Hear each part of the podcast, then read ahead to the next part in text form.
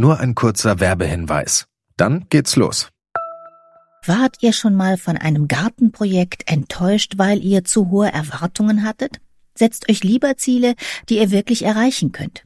Hier kommt ein guter Vorsatz, der wirklich realistisch ist. Dieses Jahr um die Altersvorsorge kümmern. Mit Clark könnt ihr euch ganz einfach dazu beraten lassen. Die kostenlose App hilft euch zum Beispiel dabei, mehr aus eurer Rente zu machen.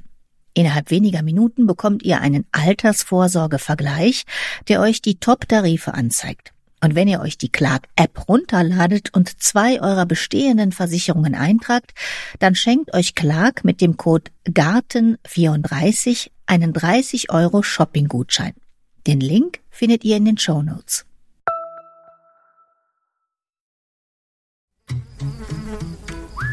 Gartenradio mitten im Grünen. Gib mir ein A, gib mir ein B, gib mir ein C und so weiter.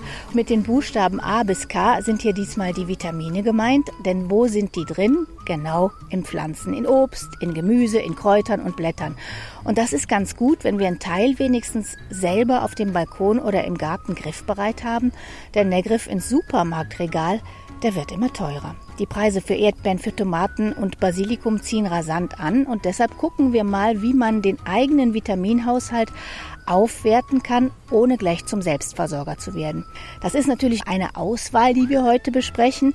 Die Folge könnte sonst mehrere Stunden dauern, oder Janek? Ja, also die Auswahl ist riesig. Man muss eigentlich nur mal über seinen Balkon, über seine Terrasse durch den Garten gehen und schon hat man wirklich eine große Auswahl an Vitaminen, an Mineralstoffen, an allem, was man so braucht. Das sagt jetzt Janek Weber, Gärtner hier in unserer Alexianer Klostergärtnerei. Er wird uns heute Tipps geben, wie man vielleicht mit Pflanzen im Garten und vom Balkon, die man gar nicht so auf dem Schirm hat, für Vitamine und Co. sorgen kann. Hast du da schon mal einen ersten Tipp für uns? Ja. Gehen Sie mal an Ihren Teich oder an Ihren Miniteich und dann holen Sie sich ein paar Blätter von der Brunnenkresse oder vielleicht ein paar Stiele von Ihrem Schachtelhalm. Und dann können Sie sich aus der Brunnenkresse einen leckeren Salat machen mit Vitamin C ohne Ende. Oder aus dem Schachtelhalm können Sie sich etwas machen, das hat unheimlich viel Zink und äh, Zinn enthält das und das könnte man, äh, kann man wirklich einen tollen Tee von machen und das hält einen gesund. Und das sind ja sowieso Kräuter, die viele Leute, sagen wir mal, oft loswerden wollen. Ja, manchmal wird das so als Unkraut wahrgenommen, aber wenn man das wirklich mal als ähm, Ergänzung für seinen Speiseplan sieht und auch als gesundheitserhaltende Maßnahme, dann sieht man die vielleicht sogar ein bisschen positiver. Man kann Dinge auch reduzieren, indem man die aufisst. Stichwort Girsch, was ja ein sehr guter Vitamin C-Lieferant ist, Vitamin A-Lieferant. Und wenn man den weg ist, wie Spinat oder wie Salat, dann hat man auch nicht mehr das Problem damit, dass der im Garten auftaucht. Dann fangen wir doch erstmal mit dem Vitaminbedarf der Pflanzen selber an. Pflanzen brauchen zum Beispiel selber Vitamin C, um wachsen zu können. Ja, brauchen die. Aber Pflanzen bilden auch Vitamin C und das ist der Vorteil dabei. Unser Vitamin C-Lieferant sind ja die Pflanzen, aber Pflanzen brauchen das.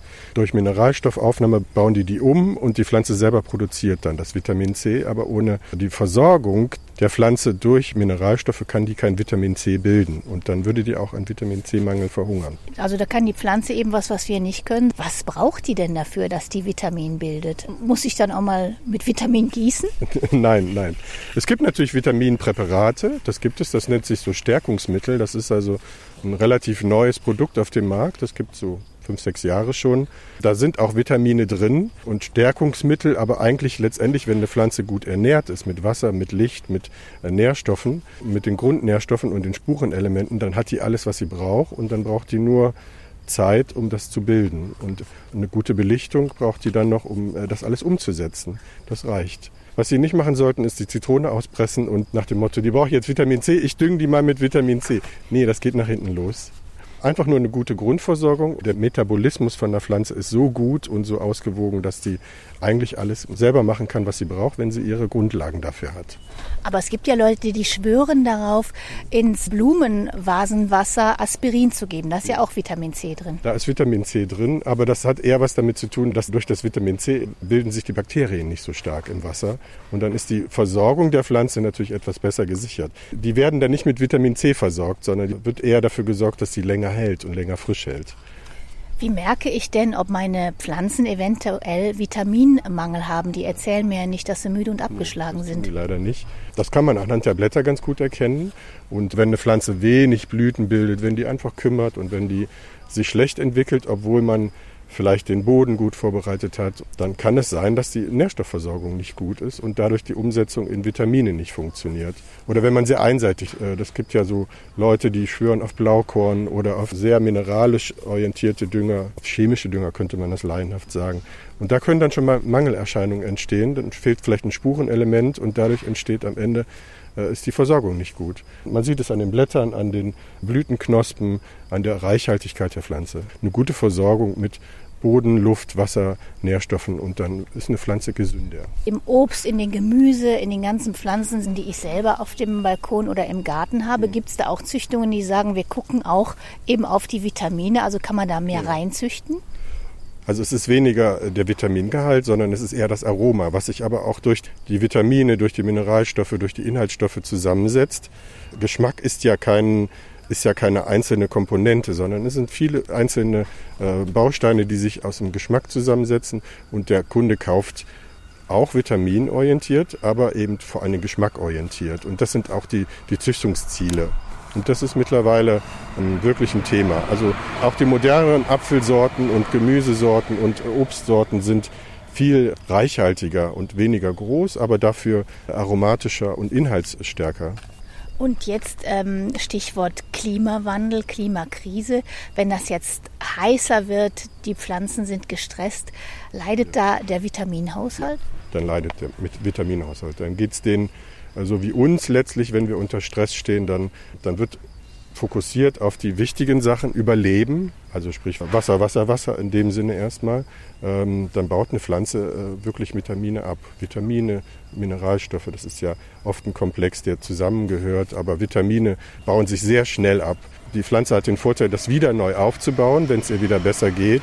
Aber Kräuter, die gestresst sind oder Obstgehölze, die unter Sommerdürre leiden, die enthalten weniger gute Inhaltsstoffe weniger Vitamine. Das heißt, es kommt doch immer auf den Zeitpunkt an, wann ich jetzt meine Pflanze ernte, ob da viel Vitamin drin ist oder nicht. Das auch, ja. Es schwankt schon tageszeitlich. Man soll wirklich früh morgens schon ernten, weil einfach dann die Pflanze aus der Nachtruhe käme und wirklich, wenn morgens die Sonne aufgeht und die ersten Sonnenstrahlen dann da sind. Aber auf keinen Fall in der Mittagszeit ernten. Dann ist sie zwar in Bewegung, da ist sehr viel los in der Pflanze, aber dann ist die auch schon oft an einem Punkt, wo sie gestresst ist. Gerade in diesen Temperaturen, wie das jetzt hier gerade sind. Aber lieber, lieber in den Morgenstunden ernten.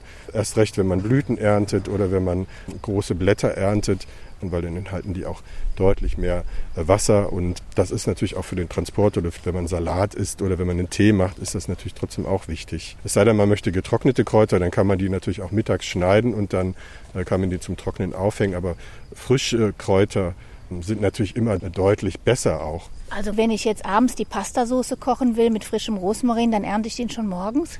Wenn ich dann wirklich abends kochen möchte, dann mache ich das am besten eine Stunde vorher. Wenn ich den morgens schon schneide und dann abends verarbeiten möchte, dann hat er schon einen Welkegrad. Ist zwar immer noch okay, aber dann doch lieber eine Stunde vorher.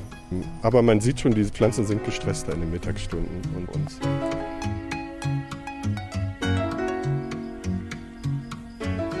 Okay, dann gucken wir mal. Wir haben Vitamine von A bis K. Kriegen wir die alle mit Pflanzen hin, die hier bei uns wachsen? Wird schwierig. Also theoretisch ist das bestimmt möglich, wenn man dann wirklich auch die Gemüsepflanzen mit abdeckt. Aber es gibt einfach einzelne Vitamine, wie Vitamin D zum Beispiel. Das ist etwas, was wir selber bilden würden. Das ist ja das Lichtvitamin, was man einfach durch die Haut selber bildet. Aber es gibt natürlich auch Vitamin D-haltige Pflanzen. Äh, wenn man Vegetarier oder erst recht Veganer wird, dann muss das per se ja schon mal ein Thema. Grundsätzlich die ganzen Grundnährelemente über Pflanzen rauszubekommen. Vitamin D. Ich war neulich mal bei einem Pilzexperten und der, äh, den Pilzen ist ja Vitamin D und der hatte auch die Empfehlung, dass wenn man die Pilze, selbst wenn man die im Supermarkt gekauft hat, bevor man die verarbeitet, einfach nochmal Viertelstunde, 20 Minuten komplett in die Sonne legen, dann reichern die sich selber nochmal mit Vitamin D an und man hat eine viel äh, gesündere Mahlzeit. Ja. Also Pilze sind ja keine Pflanzen so gesehen, aber gibt es sonst noch Pflanzen, in denen Vitamin ja. drin ist? also in so Flechten und Algen. Es gibt ja schon auch Algen zu kaufen, die gibt es allerdings nur im Supermarkt, die sind dann gereinigt. Aber dann sind die wir fast wieder beim Teich. Aber eigentlich wäre das eine Möglichkeit. Also das sind ja dann eher die Skandinavier, die schon mal Flechten verarbeiten und die Japaner, die über Algen und Chinesen, die sich im Algenbereich auskennen. Aber äh, das wäre eine Möglichkeit. In Irland habe ich das gesehen, dass man Algen zum Spiegelei mit dazu gibt und das ist so eine Art fast wie Spinat. Und die enthalten ja sehr viel, also eine sehr breite an äh, zusätzlichen Inhaltsstoffen, die wichtig sind. Aber ähm, Thema Algen wäre jetzt noch eine Idee. Ist aber nichts, was wir jetzt schon direkt auf dem Balkon umsetzen können. Dann kommen wir mal zum nächsten Vitamin B. Das ist ja aufgeschlüsselt, müssen wir jetzt nicht genau Ja. gucken. B1, B2. Kriege ich das hin mit Pflanzen? Ja, das ist ohne weiteres möglich. Also da sind natürlich die üblichen Gemüsepflanzen, die über Vitamin B abzudecken sind, äh, von Spinat über die Paprika, aber im Kräuterbereich Oregano bzw. Oregano und Majoran und Estragon. Und da kann man relativ gut seinen Vitamin B-Anteil gut abdecken. Was auch noch sehr Vitamin B-haltig ist, sind alle Kressearten zusätzlich noch. Wobei Kresse ist ja ein Allrounder, also von Brunnenkresse über diese Kresse, die man als Teppiche kauft im, Supermarkt, bis hin zu Kapuzinerkresse, die ja im Balkonkasten ein Traum ist. Die enthält eben Vitamin B, aber auch andere Vitamine enthält die. Also da hat man schon eine Bandbreite und man muss ja nicht nur gezielt eine Pflanze für ein Vitamin. Das ist ja so selten, dass eine Pflanze nur speziell auf ein Vitamin hin orientiert ist, sondern die sind ja sehr breit aufgestellt, die meisten Pflanzen. Das sind ja nicht nur einzelne Inhaltsstoffe bei denen. Also wenn ich jetzt mit Kresse schon so viel abdecken kann, da kann ich ja dann auch wirklich überlegen, ob ich auf dem Balkon Kapuzinerkresse oder mir immer wieder neu ansehe. Die kann ich ja unheimlich schnell integrieren in meinen ganz normalen Garten oder Balkon. Also da brauche ich ja nur eine Fensterbank, noch nicht mal einen Balkon. Und dann setze ich da einen Balkonkasten drauf und lasse die runterhängen. Da reicht auch ein kleinen oder ein Mini-Balkon, also so ein Austritt mit einem Töpfchen von einem Liter und schon hat man Kapuzinerkresse oder Brunnenkresse oder verbessert die Qualität seines Salates oder seiner Soßen erheblich. Und das geht auch jetzt noch, das kann ich ja immer wieder neu mit Ja, anfangen. klar. Also zum einen könnte man die jetzt schon fertig kaufen, wobei ich denke, gerade Kresse aussehen, das ist ja Kindergartenniveau. Das bekommt jeder hin. Dann kommen wir zu dem Vitamin C. Das ist einfach in allen Pflanzen drin, aber in manchen eben ein bisschen mehr als in anderen. Genau. Manche enthalten natürlich deutlich mehr Vitamin C. Die Klassiker, die Zitrone kennt man. Aber es gibt so Sachen wie zum Beispiel eine Paprikaschote oder Petersilie enthalten viel, viel mehr Vitamin C als zum Beispiel eine Zitrone. Was ja selbst für den Laien, glaube ich, sehr deutlich ist, sind halt, dass äh, Früchte sehr viel Vitamin C enthalten. Wir stehen jetzt hier gerade an einem Sanddorn mit sehr schönen orange-roten Früchten. Auch der enthält deutlich mehr Vitamin C als zum Beispiel eine Zitrone.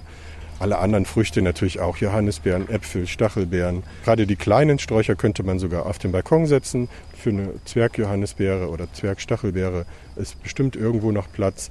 Für Sanddorn wahrscheinlich eher nicht. Das ist etwas, was sehr groß wird. Äh, was man vielleicht auch wissen sollte, oder Tannennadeln, also die ganz normale Tanne, die Blautanne, dass die sehr viel Vitamin C in den Spitzen enthält. Dass man daraus einen Tee macht oder dass man das klein hackt und dann äh, davon einen Aufguss macht. Das ist natürlich etwas, was man dann im Frühjahr, wenn die frisch austreiben, wenn die sehr weich sind, die Triebe, dann ist das auch im Salat sehr lecker. Weil dann stechen die natürlich noch nicht, dann haben die so die, die Konsistenz, dann sind die weicher als ein Rosmarinblatt zum Beispiel. Und dann könnte man das in Salat geben. Oder einfach nur mal knabbern zwischendurch, das reicht schon.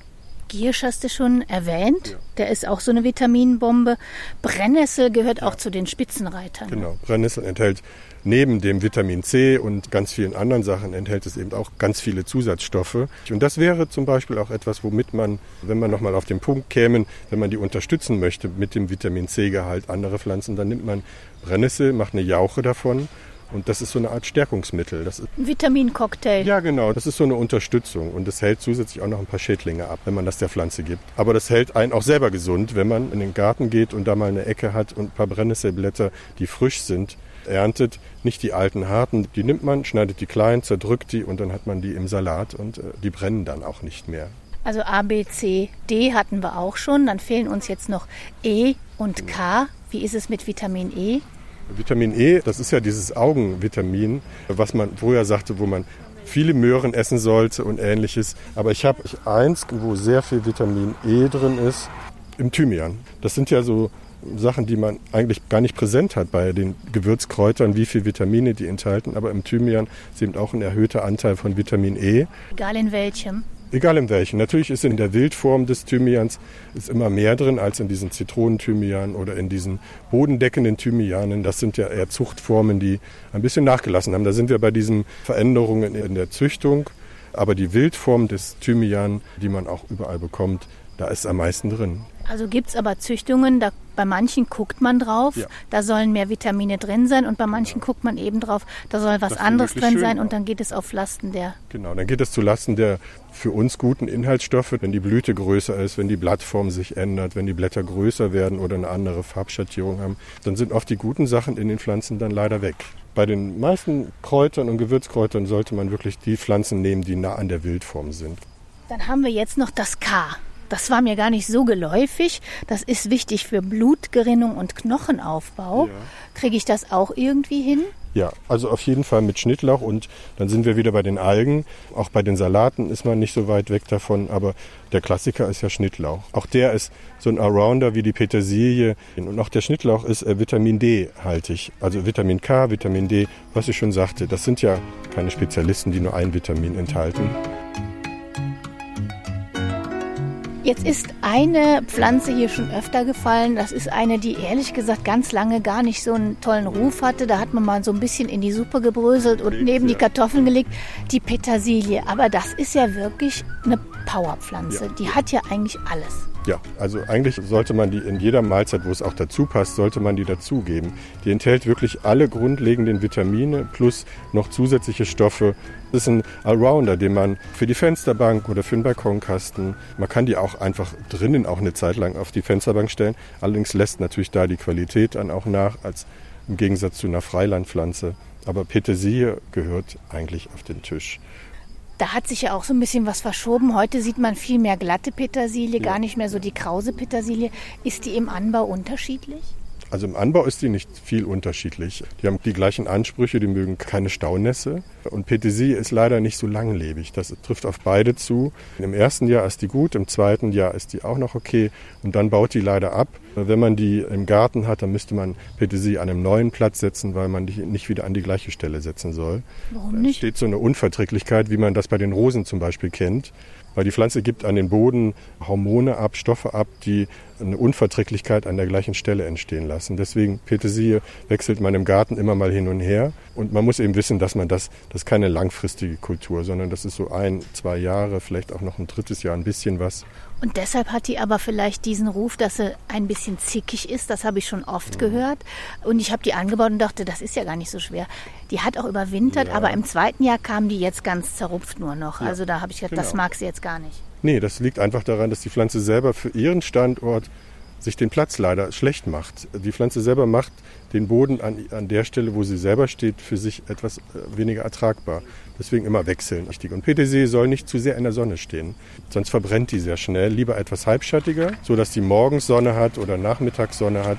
Aber den ganzen Tag in der vollen Sonne, dann verbrennt die sehr schnell. Aber könnte ich die auch einfach mit meinen Balkonkastenblumen mit in den Kasten pflanzen? Mit, mit den Sommerblumen.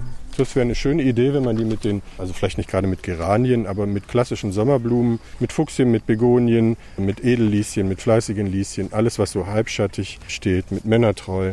Und da ist das eigentlich eine schöne grüne, beruhigende Pflanze zwischen all diesen blühenden sehr opulenten Pflanzen wäre das eine schöne Sache. Und zwischen all den Sommerblumen verwechselt man die auch nicht, dass man da irgendwas Falsches erntet. Das kann man machen. Ich stelle mir das sehr schön vor.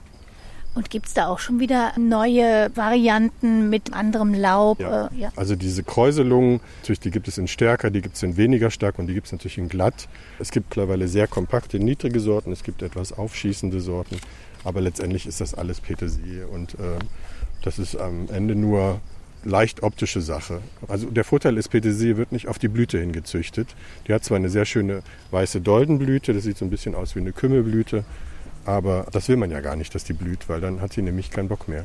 Und dann stellt man fest, dass nämlich Petersilie mit den Pastinaken sehr eng verwandt ist. Also eine weiße rübenartige Wurzel, die so ein bisschen verdickt auch, die man sogar essen könnte. Man könnte auch die Petersilienwurzeln essen, da gibt es ja extra Rezepte für. Und dann sieht man Pastinaken und Petersilie sind beide eng verwandt und beide enthalten auch sehr viel Vitamin C, Vitamin D, also alle möglichen Vitamine. Also ich werde ja, wenn ich meine Petersilie in den Balkonkasten pflanze, nicht komplett abernten, sondern immer nur ein paar Blättchen. Aber wenn es dann vorbei ist, dann buddel ich einfach aus und äh, ja. Esst die Wurzel. Zum Beispiel, dann macht man nochmal Petersilienwurzeln. Ich würde die, wenn die Sommerbepflanzung durch ist, würde ich dann auch mit der Petersilie aufhören. Meistens hier in Köln ist die Sommerbepflanzung ja erst im Dezember oder Januar kaputt und dann, dann ist auch das mit der Petersilie vorbei. Und dann gibt es theoretisch ja schon wieder im März die ersten äh, schönen Petersiliepflanzen, die aus dem Kalthaus kommen und die könnte man dann schon wieder setzen, ja. Und die Erde, die da drin ist, die kann man in den Garten verstreuen, die ist ja nicht giftig. Aber die ist eben, wenn man nochmal neue Petersilie da reinsetzt, dann sieht man sehr schnell auch, dass sie sich nicht mehr wohlfühlt in der gleichen Erde. Und es liegt daran, dass die einfach ihren Platz für sich unmöglich macht. Auch so ein Klassiker, den wir schon ein paar Mal erwähnt haben, so ein Allrounder, das alles kann an Vitaminen, das ist der Schnittlauch. Wie könnte ich den denn in meine Balkonbepflanzung integrieren? Das ist der Vorteil bei Schnittlauch, dass der sehr langlebig ist nicht so eine schwierige Kultur ist im Vergleich zum Petersilie.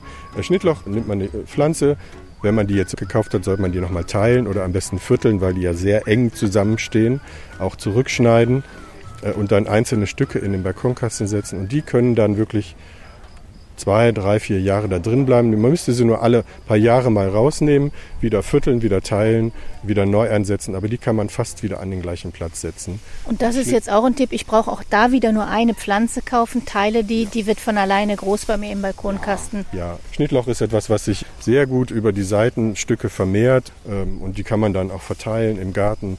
Der kommt noch dazu, dass Schnittlauch sich sehr gerne aussät, wenn der blüht. Und man kann den eben auch blühen lassen. Man kann sogar auch die Blüten ernten und essen. Das ist auch so ein Humbug, dass die Leute glauben, wenn etwas blüht, dass man das nicht mehr essen könnte. Deswegen ruhig blühen lassen, dann sät er sich auch schon mal in Fugen aus. Und dann kommt er auch an Stellen, wo man ihn nicht einplant. Aber Schnittlauch ist viel, viel stabiler und viel dauerhafter. Mit wem verträgt er sich im Kasten? Ich habe den schon gesehen mit Bohnenkraut, mit Ysop, mit etwas, was Sonne verträgt zum Beispiel, passt das gut. Aber es passt eben auch mit etwas schattenverträglicheren Pflanzen. Also ich habe ihn auch schon in Kombination mit Bärlauch gesehen. Bei den Sommerblühen könnte man überlegen, ob man eine Elfenblume dazu kombiniert, ob man hier Kosmeen dazu kombiniert, Ringelblumen, die wir hier stehen haben. Das könnte man dazu machen. Also eher die Tendenz zur Sonne als Tendenz zum Schatten. Also im Gegensatz zur Petersilie. Und dann gibt es ja Leute, die kaufen sich gleich so Zierlauch. Ist der dann ja. ähnlich vitaminreich wie Schnittlauch? Kann ich den essen? Oder haben wir da wieder die Nummer, nee, der ist jetzt eher schön, der ist nicht so genau. inhaltsreich? Ja, natürlich ist da etwas weniger drin als bei diesen Wildformen. Es gibt mittlerweile auch Zierlauch, der im Sommer blüht, der dem Schnittlauch sehr, sehr ähnlich sieht. Aber man merkt allein schon, wenn man die Blätter abmacht und dran riecht, wie wenig der nach Schnittlauch riecht. Der riecht natürlich auch, so hat so diesen zwiebeligen Geruch. Aber ich würde immer auch die Gewürzform vorziehen der Zierform. Der Nachteil bei diesen Zierlauchformen, die jetzt im Frühjahr blühen, ist auch, dass die, die machen ja Sommerpause. Die blühen im Frühjahr sehr schön und im Sommer ist da nichts mehr zu holen. Da sind keine Blätter, nichts, was man ernten könnte und essen könnte. Deswegen Schnittlauch. Jetzt haben wir schon ganz viel Vitamine. Es gibt natürlich noch jede Menge anderer Inhaltsstoffe. Es gibt Mineralstoffe, es gibt sekundäre Pflanzenstoffe. Das wollen wir jetzt gar nicht alles noch hier aufdröseln. Aber gibt es so eine Pflanze, wenn wir sagen, wir sind jetzt im August, ich habe da noch eine Chance, meinen Speiseplan jetzt auch in den Herbst rein zu bereichern, auch auf dem Balkon. Da wird noch was draus? Ja, es gibt natürlich so Klassiker, die man jetzt noch äh, säen sollte. Das sind dann sowas wie Spinat oder Feldsalat. Das Kräuter geht immer. Also die meisten Kräuter, abgesehen von den ähm, Exoten, also sprich äh, Koriander, Basilikum und, und, und, die nicht winterhart sind. Aber alle winterharten Kräuter, das sind dann die mediterranen und die einheimischen Kräuter, die kann man jederzeit setzen in den Balkonkasten oder in den Kübel. Und da hat man bis in den Oktober, November was davon. Wir haben schon gesagt, Zitrone ist gar nicht unbedingt das vitaminreichste, aber ich kann mich darauf verlassen, dass in der Zitrone Vitamin C drin ist. Wie ist es mit Pflanzen, die nach Zitrone riechen? Ja, ist ähnlich auch. Also es gibt die Zitronenmelisse zum Beispiel. Das wäre ein Ersatz für eine Zitrone, weil die auch sehr viel Vitamin C enthält. wenn man dieses Zitronenaroma in Kombination mit Vitamin C haben möchte, dann ist eine Zitronenmelisse oder eine Zitronenverbene eine schöne Alternative. Geschmacklich und auch inhaltsstoffmäßig. Kann ich sonst noch irgendwie was riechen oder schmecken und äh, weiß ich schon gleich, Vitamin? aha, das Vitamin schmecken, so wie dieses Zitrusaroma. Ja. Das sind Pflanzen, da könnte was drin sein.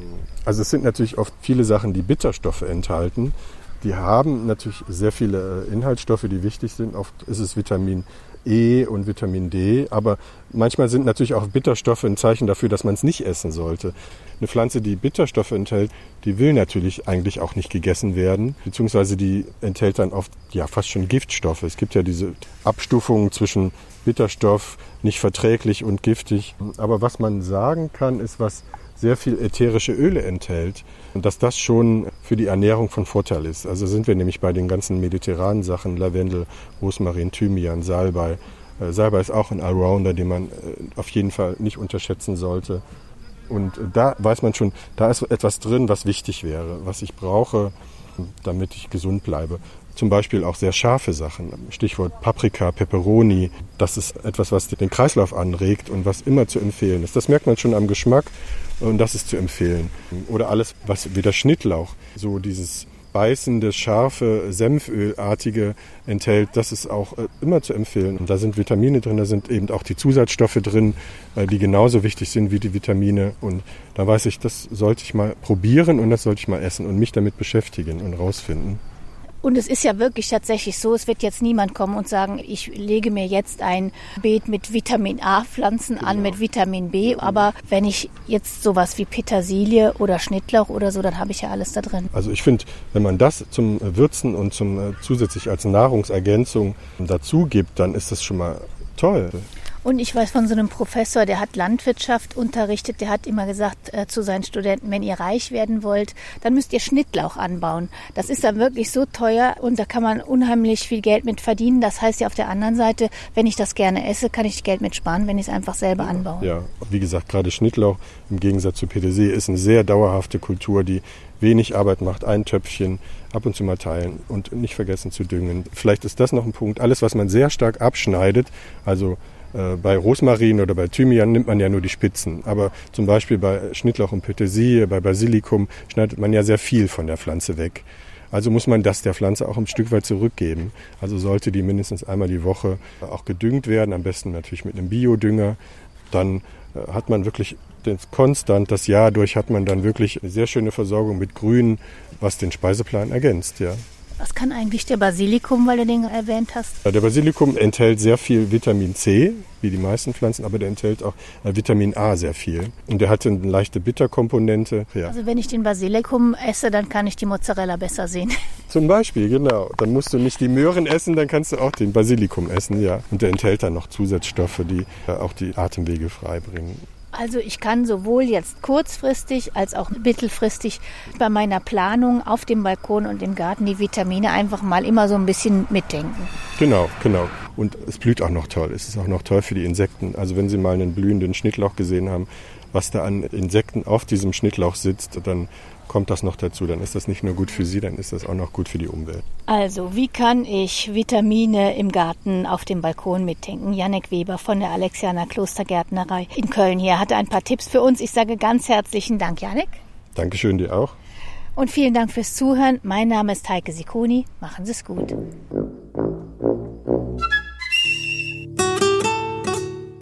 Gartenradio Gezwitscher